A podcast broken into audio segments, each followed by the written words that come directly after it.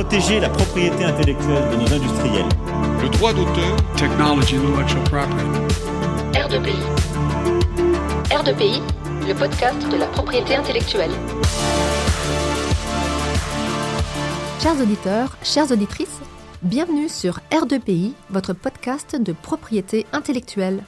Ici, on parle de pays, on en parle entre amis, mais surtout, on vous en parle. Bonne écoute Bonjour à toutes et à tous. L'équipe R2PI vous a emmené dans ses valises à Angoulême pour la 50e édition du Festival international de la bande dessinée. Cette émission spéciale se déroulera en deux temps. Tout d'abord, nous accueillerons Francesco Archidiacono, auteur de bande dessinée et représentant, ainsi que l'un des membres fondateurs du syndicat d'auteurs italien MEFU, discussion que nous mènerons donc en anglais. Dans un second temps, nous aurons le plaisir d'accueillir Frédéric Maupomé, écrivain et scénariste, ainsi que secrétaire général de la Ligue des auteurs pro. Face au développement exponentiel des intelligences artificielles, nos deux invités du jour nous offriront leur regard sur l'industrie créative et le machine learning, sur les enjeux et craintes qui résultent de l'avènement de cette technologie, et nous présenterons également les actions qu'ils entreprennent par le biais de leurs associations, ainsi que leurs espoirs pour l'avenir. Sans transition, place maintenant à notre premier invité. Francesco, thank you very much for joining us this afternoon. Thank you, thank you. It's a pleasure, and apologies in advance for my accent. If it's too, I, I hope everything is understandable uh, in English. They will understand, no worries. um, maybe can you introduce yourself? Sure. Yeah. Um, well, I'm a comic book artist and art director uh, working for the Italian market and the American market mainly. Uh, in Italy, I work also with the Italian Air Force because they they do comics, uh, so, which is fun usually, weird but fun. Uh, and I'm also one of the founders of uh, MEFU, which is the um, Italian uh, Comic Book uh, Creators Association. Uh, it's a pretty young association. We are, we are just two years old, but it's because there was nothing similar to MEFU before we were born in Italy there were um, associations uh, working for illustrators in general, but nothing for comic book creators. Um, what we do as an association is um, trying to, uh, well, help protect the whole category in general, um, provide services uh, like uh, counseling uh, on financial and mm, law matters, law related matters. We also try to provide um, pension funds in some way, um, health uh, health, insu- health insurance.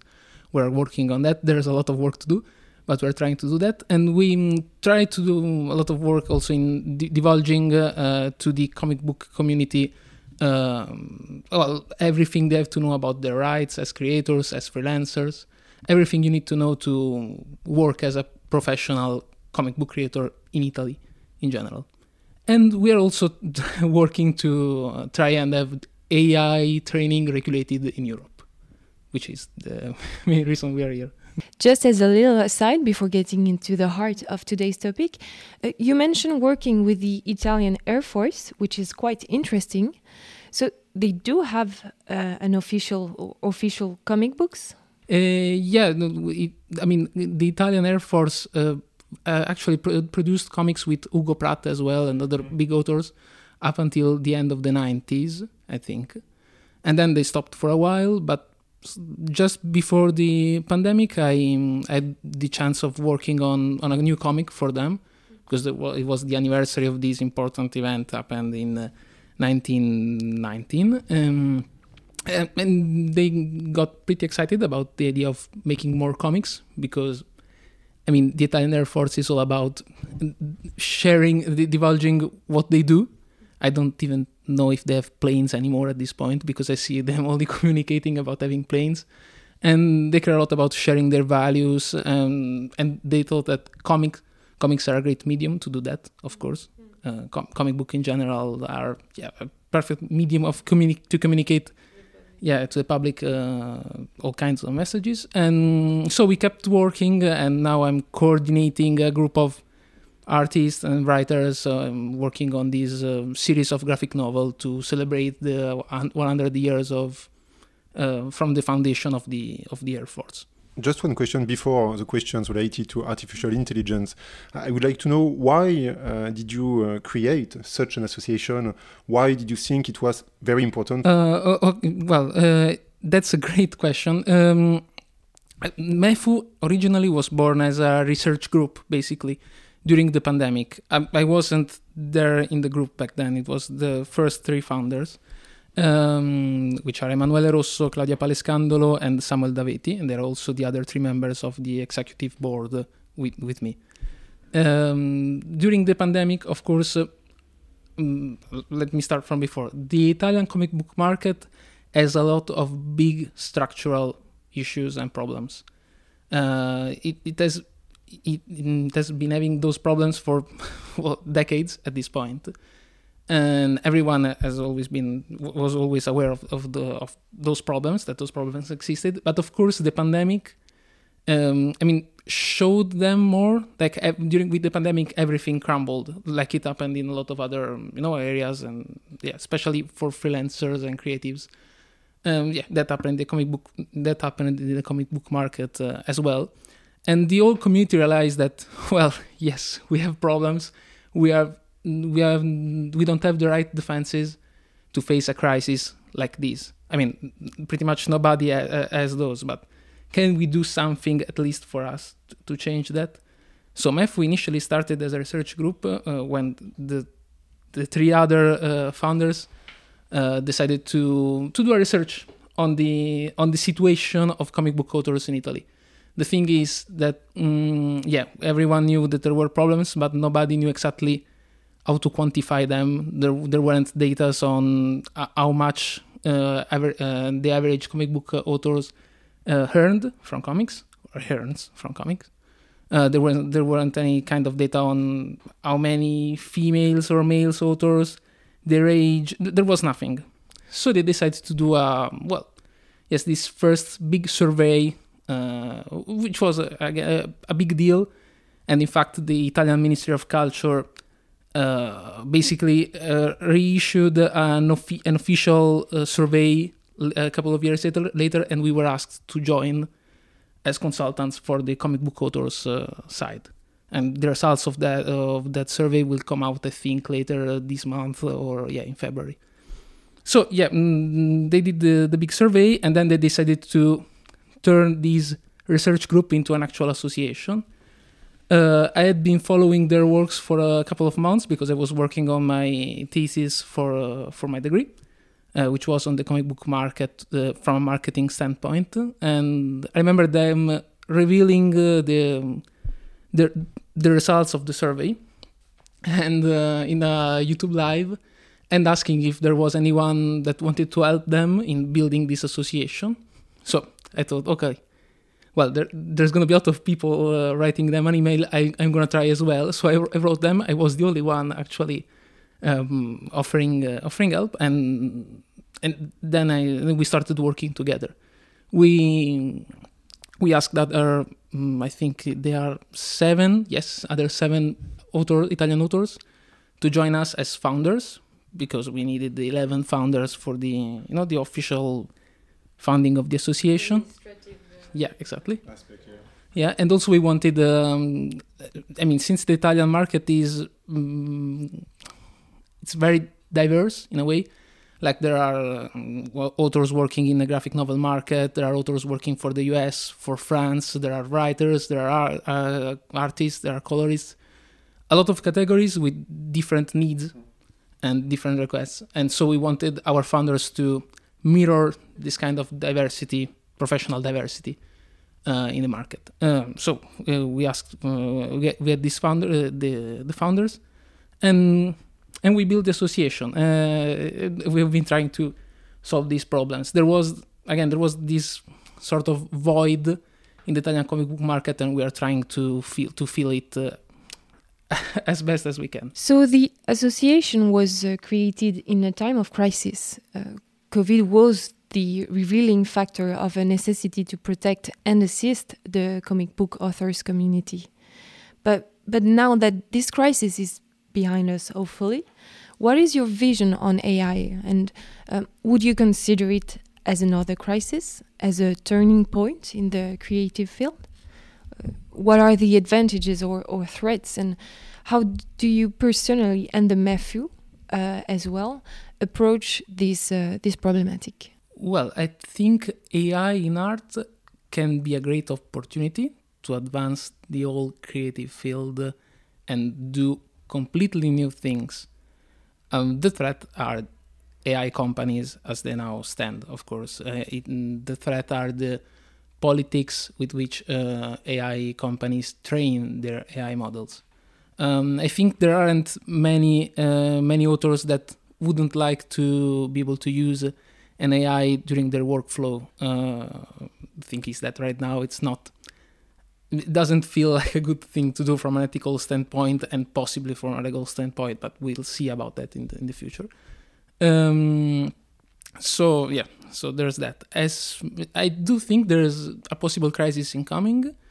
Uh, I, I think probably we are already there, even though we are not seeing it exactly. Like I think that a lot of uh, smaller com- mm, works as commercial illustrators uh, might already be disappearing, um, and that's a problem because that's how younger artists uh, manage to start working, of course, and building their you know their, their connections that are vital for their freelance jobs.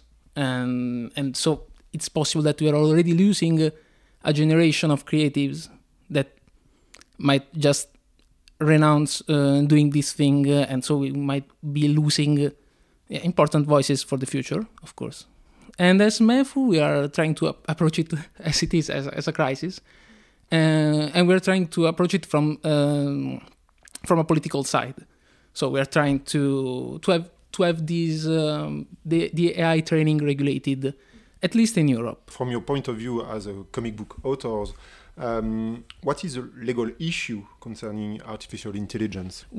I, I forgot to say. Uh, you asked me uh, also as, uh, as I felt about it personally, and I wanted to say that when it first came out, like in, in August, July, I remember starting looking into Midjourney, uh, I had I had to work on this uh, volume for the Air Force, and I thought, okay, oh, this is gonna be perfect for this uh, volume, which is just gonna be just a big celebrative uh, volume of images. So nice, perfect.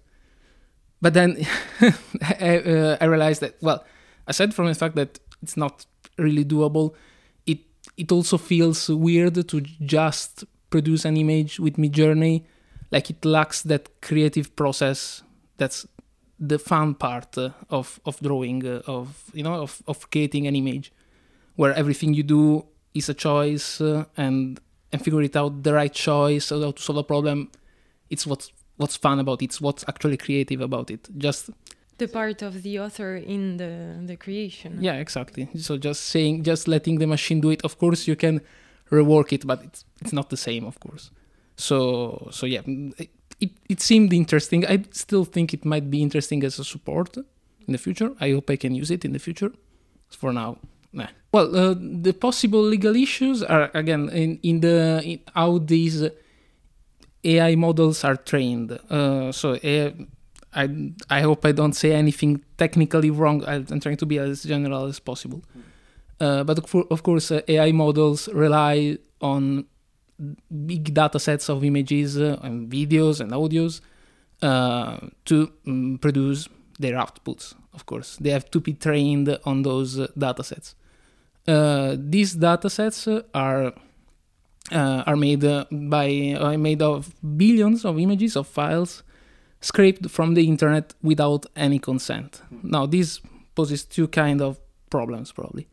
The first one is the consent part. Uh, because of course, um, I mean, we live in a world where, uh, especially in the EU, uh, every every time you go on a website, the website asks you for your consent on whether uh, whether they can use your data for mm. cookies or not. Uh, so everyone asks you for your consent. But these big com- these companies just arrived, burst in the scene, and scraped everything without asking to anyone, nothing to anyone. Uh, so th- that's a big problem. It's a big problem not only from like an art the art side. It's also a problem of privacy. Like we know that is in the, that in these data sets there are like um, medical data's, sensitive data's, mm. private pictures, there are picture there are pictures and files that mm, don't follow the GDPR uh, norms. Like there are, yeah, there are, um, yeah, there are like there are uh, personal pictures of people with their name written underneath, uh, so they are recognizable. This happened to Lorenzo Ceccotti, which is the other the other author I'm, I'm working uh, working with. He, he found uh, his picture with his name underneath it in one of the in those datasets. So there's that mm, that side uh, of the coin. So um, yeah, um, the strict the the privacy standpoint. So if, if not a legal issue, there's at least a transparency issue. Like we have a company that scrapes um, that uses images for non-profit reasons that give gives those Im- these images to a company that actually profits from them. Even though Stable AI uh, offers open source services, Stable AI is still valued at one billion dollars at this point. Uh, th- they are profiting on it. Um, same goes for Midjourney. Was dataset we are not exactly sure how it works, but we know that it's not exactly like they, they, they scrape images as well. Mm, I think these are the the main concerns, and there are other concerns that cascades from them. Uh, so, for example, if you train an AI to produce images uh, Mm. using the specific style of an author, and you use them for um, commercial purposes, uh, you are probably doing unfair co- unfair competition. Yeah, or free ride, maybe you, we could say. Yeah. uh, like you're you are releasing you are doing images that looks like that author you are selling that author's name uh, as part of your you know of, of your product for your product. Mm, and people can hire quote unquote that that author without having to actually pay him. So that's probably unfair competition uh, considering also that an AI can produce uh, way more images in way less time in, in- compared to a human. So that's an, that's another possible problem. Mm, I think that, that mm, I don't remember exactly all the points that the people in the US uh, brought when they presented their class action. There, there are definitely more. Well, they, they considered uh, actually that uh, the reprodu- there is a reproduction, illegal reproduction of the works in the, Yeah, yes, uh, in yeah, the well, software. Actually. Yeah, uh, yeah, of course, yeah, of course. But yeah, uh, I- because uh, as you said, there is a, an exception in Europe. It's data mining for non-commercial purpose, but also for commercial purpose. But you have the question of the opt-out.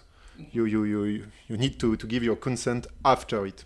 So if you don't want uh, to be in uh, uh, to be in the, the, the database, you have to to say it. But th- the question is um, because. I understood that you are quite proactive uh, in Italy with uh, MEFU.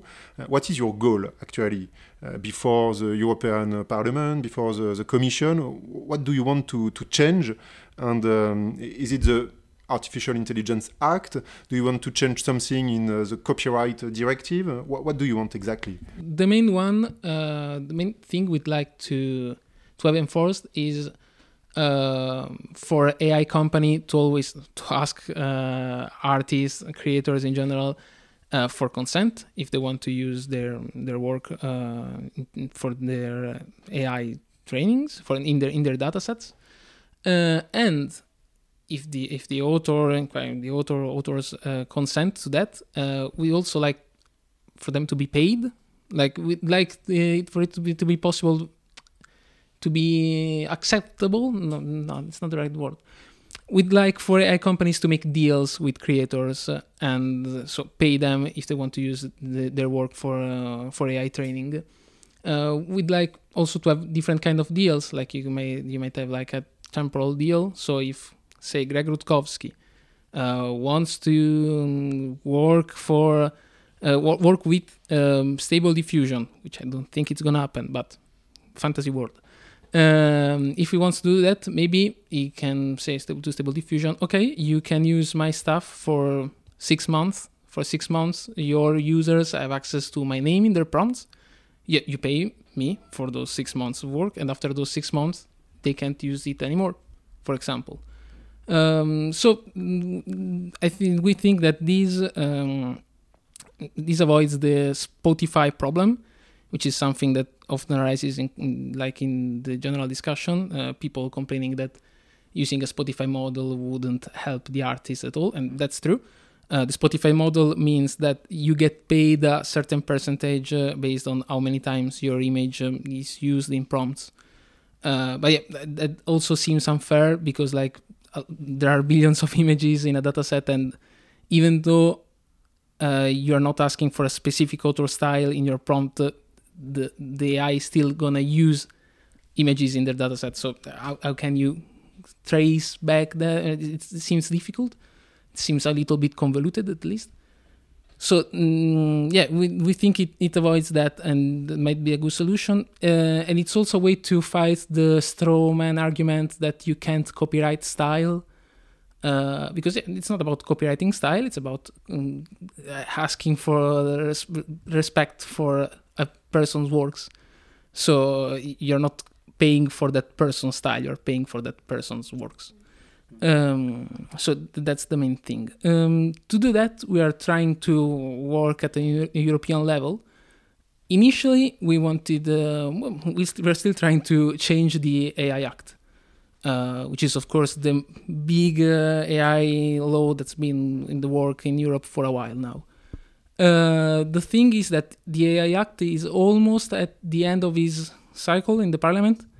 Like it's gonna be uh, voted at the beginning of March, I believe, and then the trilogue will begin with the European Council and the European Commission to finalize it, and it will be adopted in December.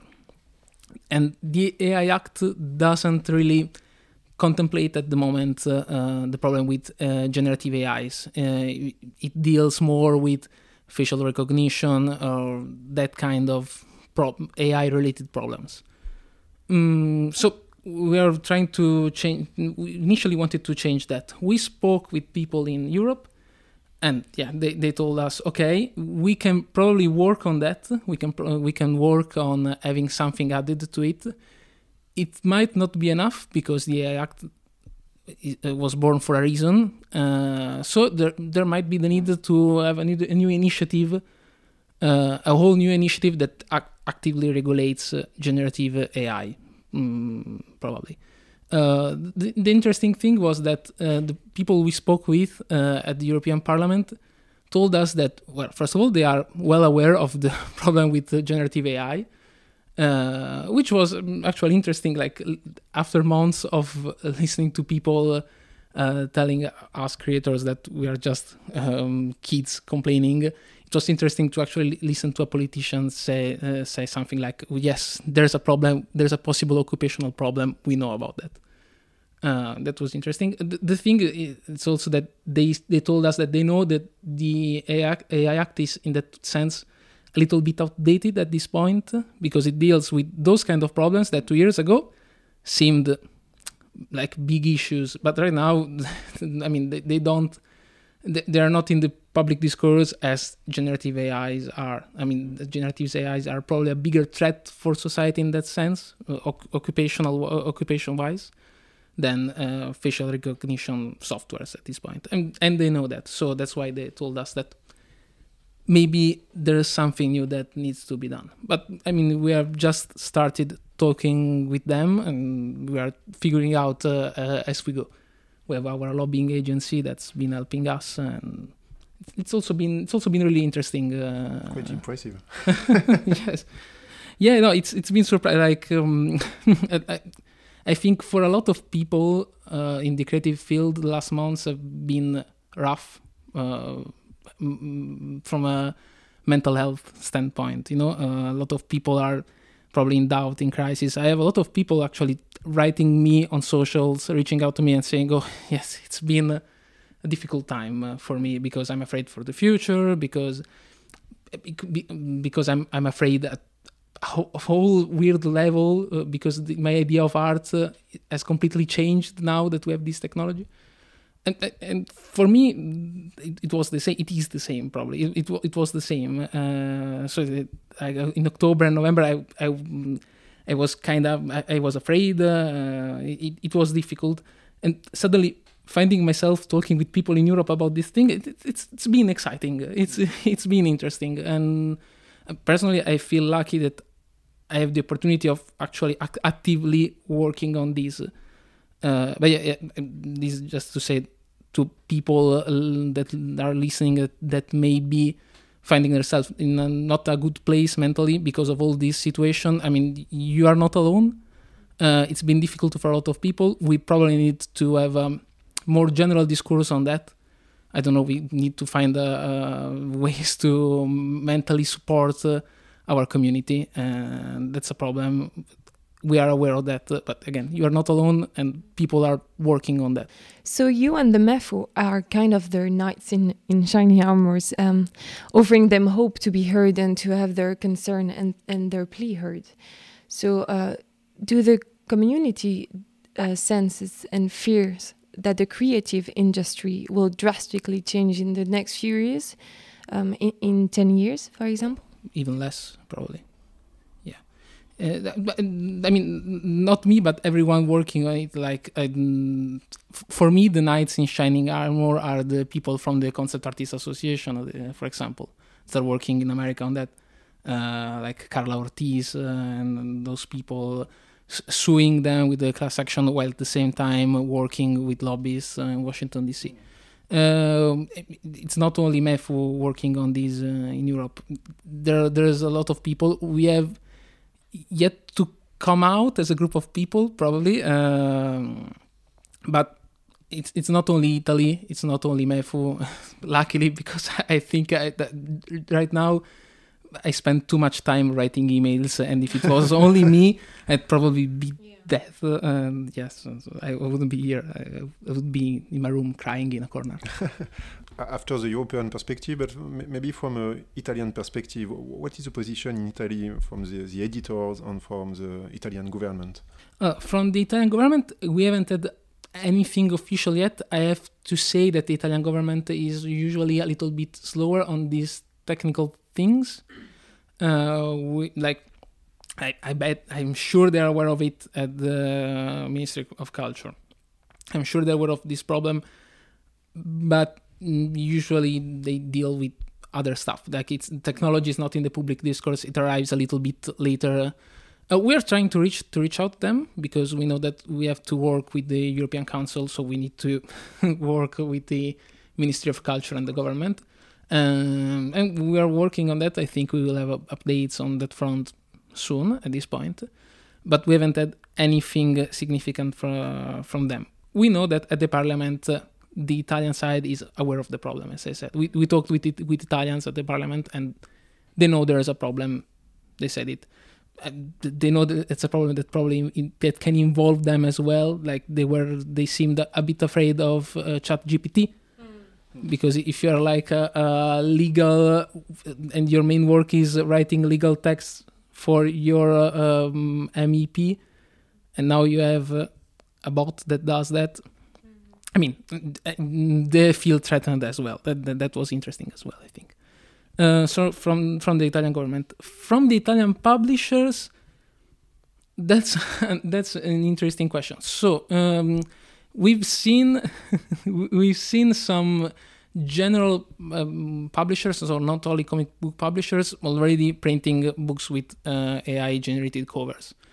Uh, we've actually seen a, a, lot of bigger brand Italian brands uh, posting um, stuff made with AIs. So like Barilla did it, Martini, Valentino. I think Mercedes did it. Mercedes Italia did it as well. Um, so there, there are these companies posting this stuff and also uh, advertising it as AI content because obviously the thing is that that's the novelty. We're doing a post with AI. It's cool. So not even hiding it. From the comic book publishers, um, we have had some feedbacks. Uh, one thing that happened uh, that needs to be mentioned is that in September, uh, Sergio Bonelli, which is the the, the main Italian uh, pub, comic book publisher, so the publisher of Tex, uh, Dylan Dog, um, they released a special issue of one of their series, Nathan Never, with an AI made cover. Uh, and the issue was called Nathan Never AI. Uh, and they they advertised it as uh, as a, this big big new technology made with AI. It it, it was really um, it was weird, uh, but at the same time, it felt like j- just them being a um, little bit naive, probably. Just them being really excited about the technology and not knowing about the general debate. Like they even said that the cover was made by the actual cover, the regular cover um, cover artist for from the series, and that actually he was the one that when that reached out to them and told them, "How about we made a, we make a cover with AI?" So uh, they made a mistake. It's okay. It's gone. They didn't address it publicly yet, but it was a mistake in good faith. Uh, and also, a cover book artist was still paid for that. And nobody was, uh, you know, um, uh, was fired uh, because of an AI. Um, we are asking them right now for uh, public support for our uh, campaign and i can't say much right now but we have had some good feedbacks from from most of them uh, from those we reached out to which are anyway the the bigger uh, they've yet to actually make a point about it but the thing is that in the italian debate um, at- least among creatives AIs are seen as a problem and as a threat. So, so it, it's unlikely that they are going just um, to say, "Oh yeah, no, it's okay. We're going to use uh, AI." Um, so there's that. But I think we can expect news on that front soon. Hopefully, we are working on that. We are working on many fronts. So still, you still have a long way to go uh, at a European and Italian level, uh, but it's it's work in progress. Yes, yes, it is. It we've been working we've been working on it from November, I think, or October. We started uh, talking with this lobbying agency uh, and SMEFU and with Lorenzo Ceccotti, uh, LR, uh, sorry, Lorenzo Ceccotti, uh, which is the other author that's mm, actually the, the main figure of our battle in Italy. Uh, we started talking with uh, our lobbying agency in October, between October and November. They helped us setting things up. So working on uh, position paper, uh, manifesto, uh, stuff like that, uh, for free actually, because they they felt that the, prob- the problem was real. And now from January, uh, we launched we, we launched a GoFundMe campaign that's still going on to help us pay them. And from January, we were able to sign with them and so start working with them actually actually paying them so using their full uh, might uh, also their legal team uh, they're helping us writing uh, all the technical documents. Uh, but yeah so it, it, it it's been a long couple of months and it's gonna be probably a long couple of years i don't know. Like, before starting talking with the people at the parliament uh, i was kind of hoping that it would have been quick and easy. And after the first meeting, I realized that I was completely wrong, and there's so many things to do. But it's also um, exciting and fun. And I, I mean, personally, it, mm, yeah, it's it's nice. It makes me feel useful. Mm, so nice. That's something good for my mental health, at least. Uh, it's a bit selfish, probably, but sorry, it- I don't have to go to a therapist because I'm working on this. Thank you very much, Francesco, and uh, we wish you the best for you and the Matthew as well. Thank you so much. It's been a pleasure. Thank you. Alors, toujours en direct d'Angoulême, dans le cadre du Festival international de la BD d'Angoulême, nous avons le plaisir maintenant de recevoir Frédéric Maupomé, donc, qui est le secrétaire général de la Ligue des auteurs professionnels, ou le président. Il, nous expliquera peut-être quelle est la, la- la différence euh, en termes de, de- de terminologie. Et nous, avons, nous allons avoir le plaisir, en fait, de discuter une fois de plus avec lui de la question de l'intelligence artificielle en relation avec la propriété intellectuelle et surtout les risques que l'intelligence artificielle peut faire courir pour les artistes. Bonsoir Frédéric. Bonsoir Yann. Alors, première question, nous avons euh, organisé le 15 décembre dernier avec la Ligue des auteurs professionnels euh, un colloque euh, propriété intellectuelle et pop culture dans le cadre duquel nous avions une table ronde dédiée à l'intelligence artificielle. Depuis cette table ronde, la question émerge de plus en plus et fait l'objet, on va dire, d'un emballement peut-être médiatique. Est-ce que vous pourriez revenir sur ce point? Oui, en fait, clairement, la question de l'intelligence artificielle est venue, euh, elle s'est invitée dans le, dans le débat médiatique de manière très très forte à travers ChatGPT notamment. Euh, mais du coup, euh, l'impact qu'a eu Chat- ChatGPT a fait que les autres sujets, à savoir les, les intelligences artificielles qui sont créatrices d'images, qui sont créatrices de musique, sont aussi, ont aussi été abordés dans les, dans les différents papiers. Et on a vu, euh, dans les, je crois, dans les 15 derniers jours, pas mal de papiers, euh, que ce soit radio, euh, euh, radio presse, qui, qui, qui abordaient euh, franchement ce sujet, alors que, ben, je il y a trois semaines, personne n'en parlait. Alors, est-ce que vous pourriez nous, nous exposer un petit peu quelles sont les actions menées par la Ligue sur, sur cette question que je qualifierais de brûlante? Ben, le, euh, en gros, le, la question des, de ces intelligences artificielles qui sont génératrices de, de, contenu, que ce soit image ou autre, euh, c'est vraiment posé énormément sur la, deuxième partie de l'année 2022. Euh, nous, on a commencé, comme tout le monde en fait, hein, à, découvrir, euh, à découvrir ce sujet à peu près à ce moment-là. Euh, on, a travaillé dessus parce que fait, quand on découvre, il faut quand même réfléchir un petit peu à, ce qui se passe. On, s'est assez quand même rapidement rendu compte qu'il y avait un, danger fort et un vrai risque pour, l'avenir des, de- des créateurs en France. Et on a commencé, nous, à aborder le sujet. Alors, nous, on est un, syndicat du, euh, du livre.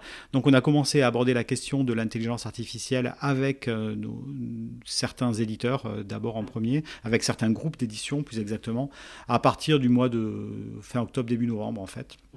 Voilà.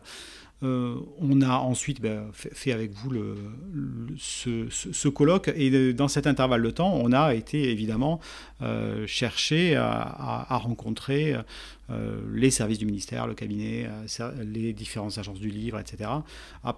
Principalement à partir de, on va dire, du 15 décembre, on va dire.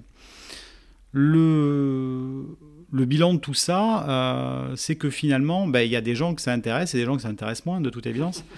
Euh, les, journalistes se sont quand même sentis, ben, on l'a dit, assez, euh, assez concernés. En fait, ils se sont sentis concernés. Je pense qu'il il y a une part très égoïste là-dedans, comme, comme moi je suis intéressé par le sujet, parce que d'une manière égoïste, je suis aussi menacé. Parce qu'il y a quand même beaucoup de journalistes, quand on parle avec eux, ils se disent, en fait, là, très clairement, et on va perdre des emplois de journalistes. Ouais, La prochaine étape, euh, c'est... Ah ben C'est sûr. On a déjà, de toute façon, des, des sites internet, euh, je pense à CNET par exemple, euh, qui, a, qui a fait rédiger 75 articles par ChatGPT, euh, sans le dire, ils se sont fait gauler. Euh, mais, mais évidemment, il y, a- quelque chose de très très présent pour les journalistes et donc ben, ça les a motivés davantage, on va dire, à s'intéresser à ce sujet, ce qui est, ce qui est après tout assez, assez humain, assez normal.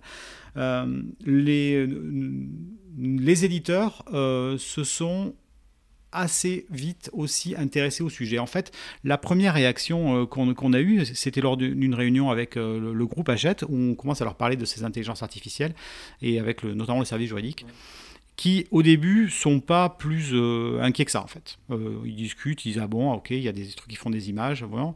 et puis jusqu'au moment où on leur montre les images en fait. Au moment où on leur montre ce qui est capable de sortir une, euh, Midjourney en l'occurrence, c'était à l'époque, là, là, ils se sont dit ah, ah, là, on a quand même un sujet. Un sujet euh, sur lequel ils ont euh, commencé du coup eux aussi à, réfléchir et en fait euh, à l'occasion, en fait le 20 décembre on a signé un accord interprofessionnel avec le SNE et à cette occasion-là j'ai proposé au SNE de faire un groupe de travail et de discussion avec eux sur l'intelligence artificielle. Et euh, la réponse du SNE euh, a été euh, très forte en fait, parce que la question que je leur propose une réunion de travail le, le 20 décembre, la réunion s'est tenue le 4 janvier. Je crois qu'il y avait au moins il y avait entre 15 et 20 personnes qui étaient là, avec des directeurs juridiques de différents groupes, enfin une vraie implication. Et un vrai Euh, intérêt. Ouais, et un intérêt, Mm. euh, comprendre les enjeux, voir qu'est-ce qui se passe, etc. Et puis, il savait aussi, il l'avait déjà vu, que certaines maisons d'édition avaient sorti des, des- des couvertures faites par l'intelligence artificielle, etc. Et donc, on a pu vraiment travailler avec eux sur, sur le sujet. Euh, eux, ensuite, euh, de leur côté, euh, ont euh, continué un peu leur réflexion, et euh, c'est là où ils en sont aujourd'hui, euh, puisque c'est ce que m'a dit le directeur général il continue à explorer et à regarder euh, le- quels sont les différents risques juridiques, euh, notamment pour pouvoir, on va dire, éclairer euh, les maisons d'édition. Euh, ça, c'est le SNE en général, mais il y a aussi des, ré- des- des- du coup, des éditeurs qui ont des, réunions, des réactions propres hein, euh, qui concernent leur groupe ou leur maison. Évidemment, c'est toujours plus facile quand euh, on est le boss chez soi hein, de, de prendre une position. Il n'y a pas, à ma connaissance, encore en France, de groupe d'édition qui a pris une décision officielle sur le sujet. Par contre, euh, on va dire qu'en interne, euh, il y a des, on va- des appels à la prudence chez certains groupes, notamment Hachette par exemple, euh, voilà, de forts appels à la prudence en disant attention, euh, grosso modo, vous ne faites rien si vous n'en avez pas parlé avec le service juridique avant.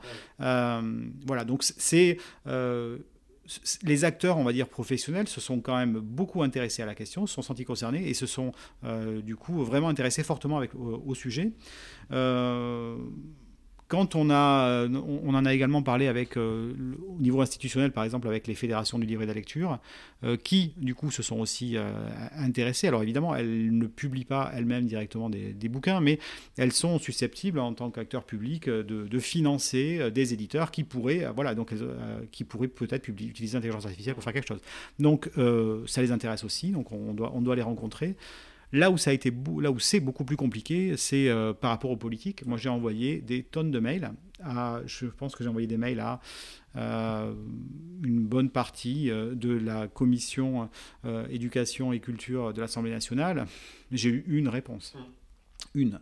Euh, j'ai envoyé des mails aux sénateurs, j'ai pas eu de réponse. J'ai envo- envoyé des, euh, des mails à, à- à des députés européens, j'ai eu une réponse. En tout et pour tout, euh, à ce niveau-là, on va dire que c'est extrêmement faible euh, comme réponse, comme si le sujet... euh, alors je- j'entends bien qu'en ce moment, il y a, d'autres questions politiques euh, brûlantes, c'est- clair, mais bon, normalement, il y a un certain nombre d'hommes et de femmes politiques dont c'est censé être le sujet, en fait, la culture, la propriété intellectuelle, etc., ou le travail aussi, hein, même d'ailleurs.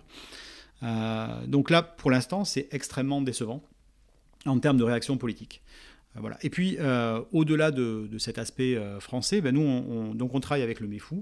Euh, on a commencé euh, à travailler ensemble à l'élaboration de textes. Ils nous ont proposé des textes. On leur a envoyé aussi, nous, des, des textes de leur côté. Et il y a une, un, un groupe, on va dire, d'associations européennes. Voilà. Et puis, on a des, euh, qui, qui, essayent de travailler ensemble. euh, voilà. Mais c'est toujours très, très compliqué, hein, puisque euh, les, ben, les associations et les syndicats d'auteurs, c'est grosso modo des associations et des syndicats qui sont pauvres, qui, fonctionnent sur des bénévoles, qui n'ont pas les moyens de, pouvoir faire tout ce qu'ils voudraient faire. Voilà. Mais on a des liens aussi avec les, Américains, les États-Unis, etc. Alors justement, vous parlez de- des États-Unis. Est-ce que on peut partir aux États-Unis et voir un petit peu ce qui se passe aussi en termes de réaction et réaction des auteurs par rapport à, à ces fameuses applications Bon, alors, les Américains, moi j'ai regardé beaucoup de séries à la télé, et on sait qu'il y a un truc qu'ils font, c'est ils font faire un procès. Et donc, ben, Erin Brockovich. c'est- c'est comme dans la vraie vie.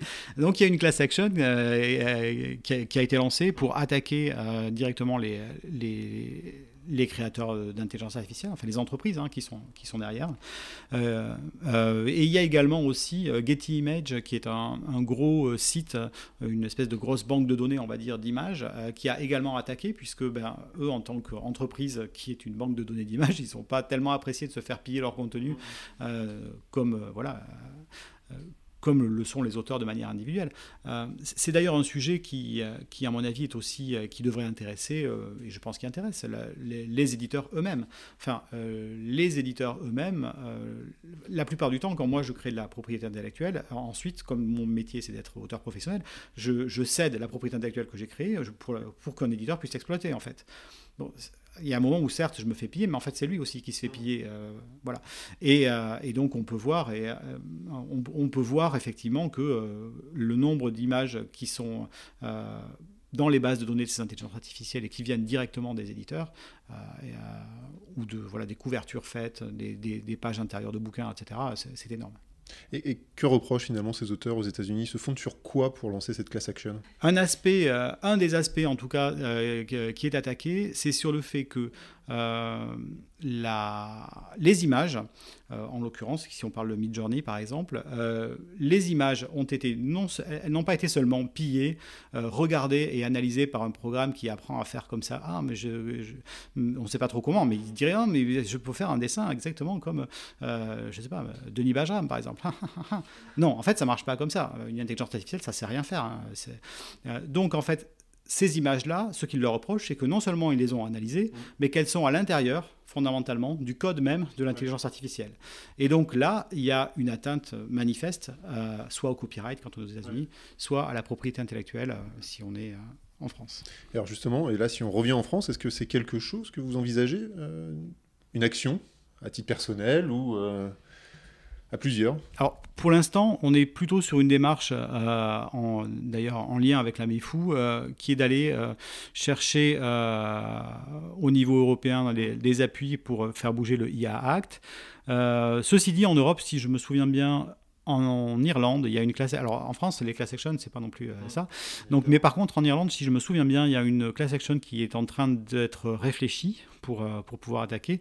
Le, nous, on pourrait, en tant que syndicat, attaquer euh, au nom de l'intérêt de la profession. Euh, mais alors là, on va se retrouver avec un problème très très clair, c'est qu'on n'a pas le pognon. Euh, il faut aller porter plainte aux États-Unis. Euh, moi, j'ai regardé beaucoup de séries télé, ça a l'air très très cher, hein, les, les- les avocats, les avocats américains. Donc, le, donc pour l'instant, on se situe plutôt sur un, sur, de- sur un levier politique en fait, et d'essayer d'aller là-dessus, Ouais. voilà, politique, législatif. Que ce, au niveau européen, ça semble être la, la bonne échelle. Mais on n'est pas, pour l'instant, on n'a pas de, de- de procès prévu. Très bien. Est-ce qu'on peut ajouter quelque chose euh, Une note d'espoir peut-être euh, pour, euh, pour l'avenir? Quel serait votre souhait Bon, dans les mois ou les années qui viennent sur le sujet? Euh, en fait, le, notre action, euh, quand, quand je parle avec, avec les, les éditeurs, avec des politiques, etc., euh, on, on travaille nous beaucoup sur les aspects juridiques. Parce que, comme je le dis souvent, en fait, d'un point de vue éthique, la question, elle est vite réglée, en fait. Euh, éthiquement, euh, vous avez fondamentalement des ingénieurs et des, voilà, une société privée qui a pillé la propriété de personnes qui sont bien vivantes et qui s'en sert pour leur prendre leur travail. Fondamentalement, c'est ça qui se passe. Voilà. Donc éthiquement, la question, elle est réglée. Euh, Et sur ce point, les éditeurs sont parfaitement raccord avec cette position. Je peux pas m'exprimer au, nom de- au, nom- au nom- au nom du SN. Non, mais je peux pas m'exprimer non, non, bien en- sûr, au nom nom. du SNE, Et- mais c'est ce, que vous avez ressenti. C'est Euh, pas uniquement une question de risque juridique. Alors, je, Euh, non, c'est pas uniquement une question de risque juridique. Mais là encore, euh, quand on discute avec les éditeurs, on a face à nous des individus. Ils sont pas tous non plus en position de décider la politique de leur groupe Bien sûr. quand c'est un groupe. Mhm. Mais euh, on a eu clairement aussi des éditeurs qui ont, qui ont dit Mais moi, en fait, mon travail, c'est de- c'est c'est d'éditer des livres, et de défendre une politique d'auteur. Il est hors de question que euh, aucune, aucun truc fait par des intelligences artificielles soit chez moi. Mais ce discours-là, il est beaucoup plus facile à avoir et à tenir quand on est évidemment propriétaire de sa maison d'édition. Si on est dans le cadre d'un groupe, on a des positions éthiques, mais on peut convaincre en conseil d'administration, mais c'est- c'est forcément né- nécessairement plus long. En tout cas, ces aspects éthiques-là, euh, euh, ils, sont quand même là, je pense, euh, chez, chez- chez beaucoup d'éditeurs, euh, parce que finalement, c'est aussi, ça touche à finalement, qu'est-ce que c'est leur métier hein. Le- Leur métier, pour la plupart des éditeurs, c'est quand même dans l'idée de trouver des, des auteurs et d'arriver à de les aider à se développer, à développer une voie, un chemin, euh, une écriture pour qu'ils arrivent à produire quelque chose. Euh, leur métier, c'est pas de normalement de remplir des bouquins avec du, cré- du cré- contenu créé automatiquement. Donc ces aspects-là sont, sont là euh, aussi, aussi chez eux. Donc qu'est-ce que qu'est-ce qu'on peut espérer en fait, moi, ce que j'espère le plus, c'est qu'on arrive. Alors, c'est un peu, c'est, mais heure- heureusement, vos, vos éditeurs, vos éditeurs sont au point. C'est qu'on, inverse la logique de l'opt-out, en fait. C'est quand même une logique qui est complètement con. Euh, Dans le cas du data mining. Exactement. Ouais. Parce que parce que c'est ce qui se passe. En fait, on- en gros, euh, le- le l'exception européenne data mining, euh, pour les usages notamment lucratifs, elle dit vous pouvez le faire, sauf si les gens ont opt-out. Pourquoi pas? Mais, Dans com- mais l'idée. comment mais le problème, c'est ça. Dans- dans- le problème, c'est comment Comment est-ce que j'opt-out, en fait? Et là, personne ne peut répondre. Il n'y a aujourd'hui aucune méthode, aucune méthode qui permet d'opt-out. Je, en imaginant qu'il y en ait une, par exemple, une couverture d'un de mes livres euh, que je mettrai sur mon site, je trouve un système qui dit ah ouais non mais moi je coche une petite croix et on me dit non ça ça tu ne vas pas euh, l'intelligence artificielle va voir la petite croix et elle va dire non elle s'arrête. Ouais mais moi je fais des bouquins. Mes bouquins, ils sont en livre, ils sont en vente chez Amazon, ils sont en vente à la Fnac, ils sont en vente dans toutes les librairies indépendantes de France. Euh, euh, donc en fait, euh, il faut que eux aussi, ils cliquent la petite croix systématiquement. Si quelqu'un prend en photo un de mes livres, si quelqu'un prend en photo ne serait-ce que euh, une belle vie, une bibliothèque, voilà, comme arrive des amis par exemple. Tout d'un coup, j'ai un livre qui sort, euh, il y a une, une, une, librairie qui fait une, euh, une belle, vitrine, vitrine, avec ouais, mes ouais. livres. Bon, mais en fait, donc du coup, il faut que lui, il opt-out. Voilà. Et au-delà de, de- même de la, de la propriété intellectuelle, euh, parfois, euh, vos enfants sont en vacances chez leur grand-mère. euh, votre grand-mère, elle a fait une photo parce qu'il s'amusait à la plage et, et elle l'a mise sur le groupe Facebook de la famille. Elle l'a mise sur Instagram, peut-être, j'en sais rien. Il faut qu'elle opt-out. Parce que sinon, ces images-là vont se retrouver dans les bases de données et les photos de vos enfants. Vous avez rien demandé. Hein. Si, et si elle le fait, elle, euh, tonton, euh, tonton Gérard qui lui va euh, repartager le contenu parce qu'il trouve que c'est formidable et que c'est chouette, après tout, il, il les aime bien les petits. Il faut qu'il opt-out. Enfin, c'est quand même, c'est ce système-là, il est complètement dément. Il, il ne peut pas marcher. Donc, il faudrait arriver à inverser complètement ce système-là et dire, en fait, être dans une logique de l'opt-in, c'est-à-dire, ok, voici moi, j'accepte de partager. Et, et c'est pas complètement utopique. hein. Quand on est dans le domaine, par exemple, informatique, il y a beaucoup de, gens qui travaillent dans le logiciel libre, qui travaillent volontairement pour donner des choses libres de droit. C'est la même chose en musique, c'est la même chose en image. Il y a des gens qui disent je, j'ai créé ceci, vous avez le droit de l'utiliser à telle et telle condition ou sans condition. Euh, donc, euh, pourquoi est-ce que ce, c'est, enfin, c'est pas comme ça? Ça devrait être comme ça d'un point de vue, d'un point de vue logique. Voilà. Ou alors, euh, il faut que euh, les, les- les- les- voilà, les députés européens, les instances européennes qui ont décidé de cette magnifique euh, exception euh, sauf opt-out, euh, bah, qui- qu'ils aillent cliquer à la place Mmh, des gens mmh. sur euh, toutes les photos euh, pour qu'ils opt-out. Très bien. Écoutez, je crois qu'on a non pas fait le tour de la question, mais en tout cas pour, le, pour cette émission, oui. Un grand merci Frédéric pour tous ces éclaircissements et donc euh, on espère que les choses bougeront rapidement. Espérons. Merci beaucoup. Merci d'avoir écouté R2PI, un podcast proposé par le CEPI. Retrouvez notre actualité sur le site du podcast et sur nos comptes Twitter, Instagram et LinkedIn. Les liens sont en description de l'épisode. Vous pouvez également nous écrire par email à l'adresse r2pi.contact@gmail.com. À la semaine prochaine.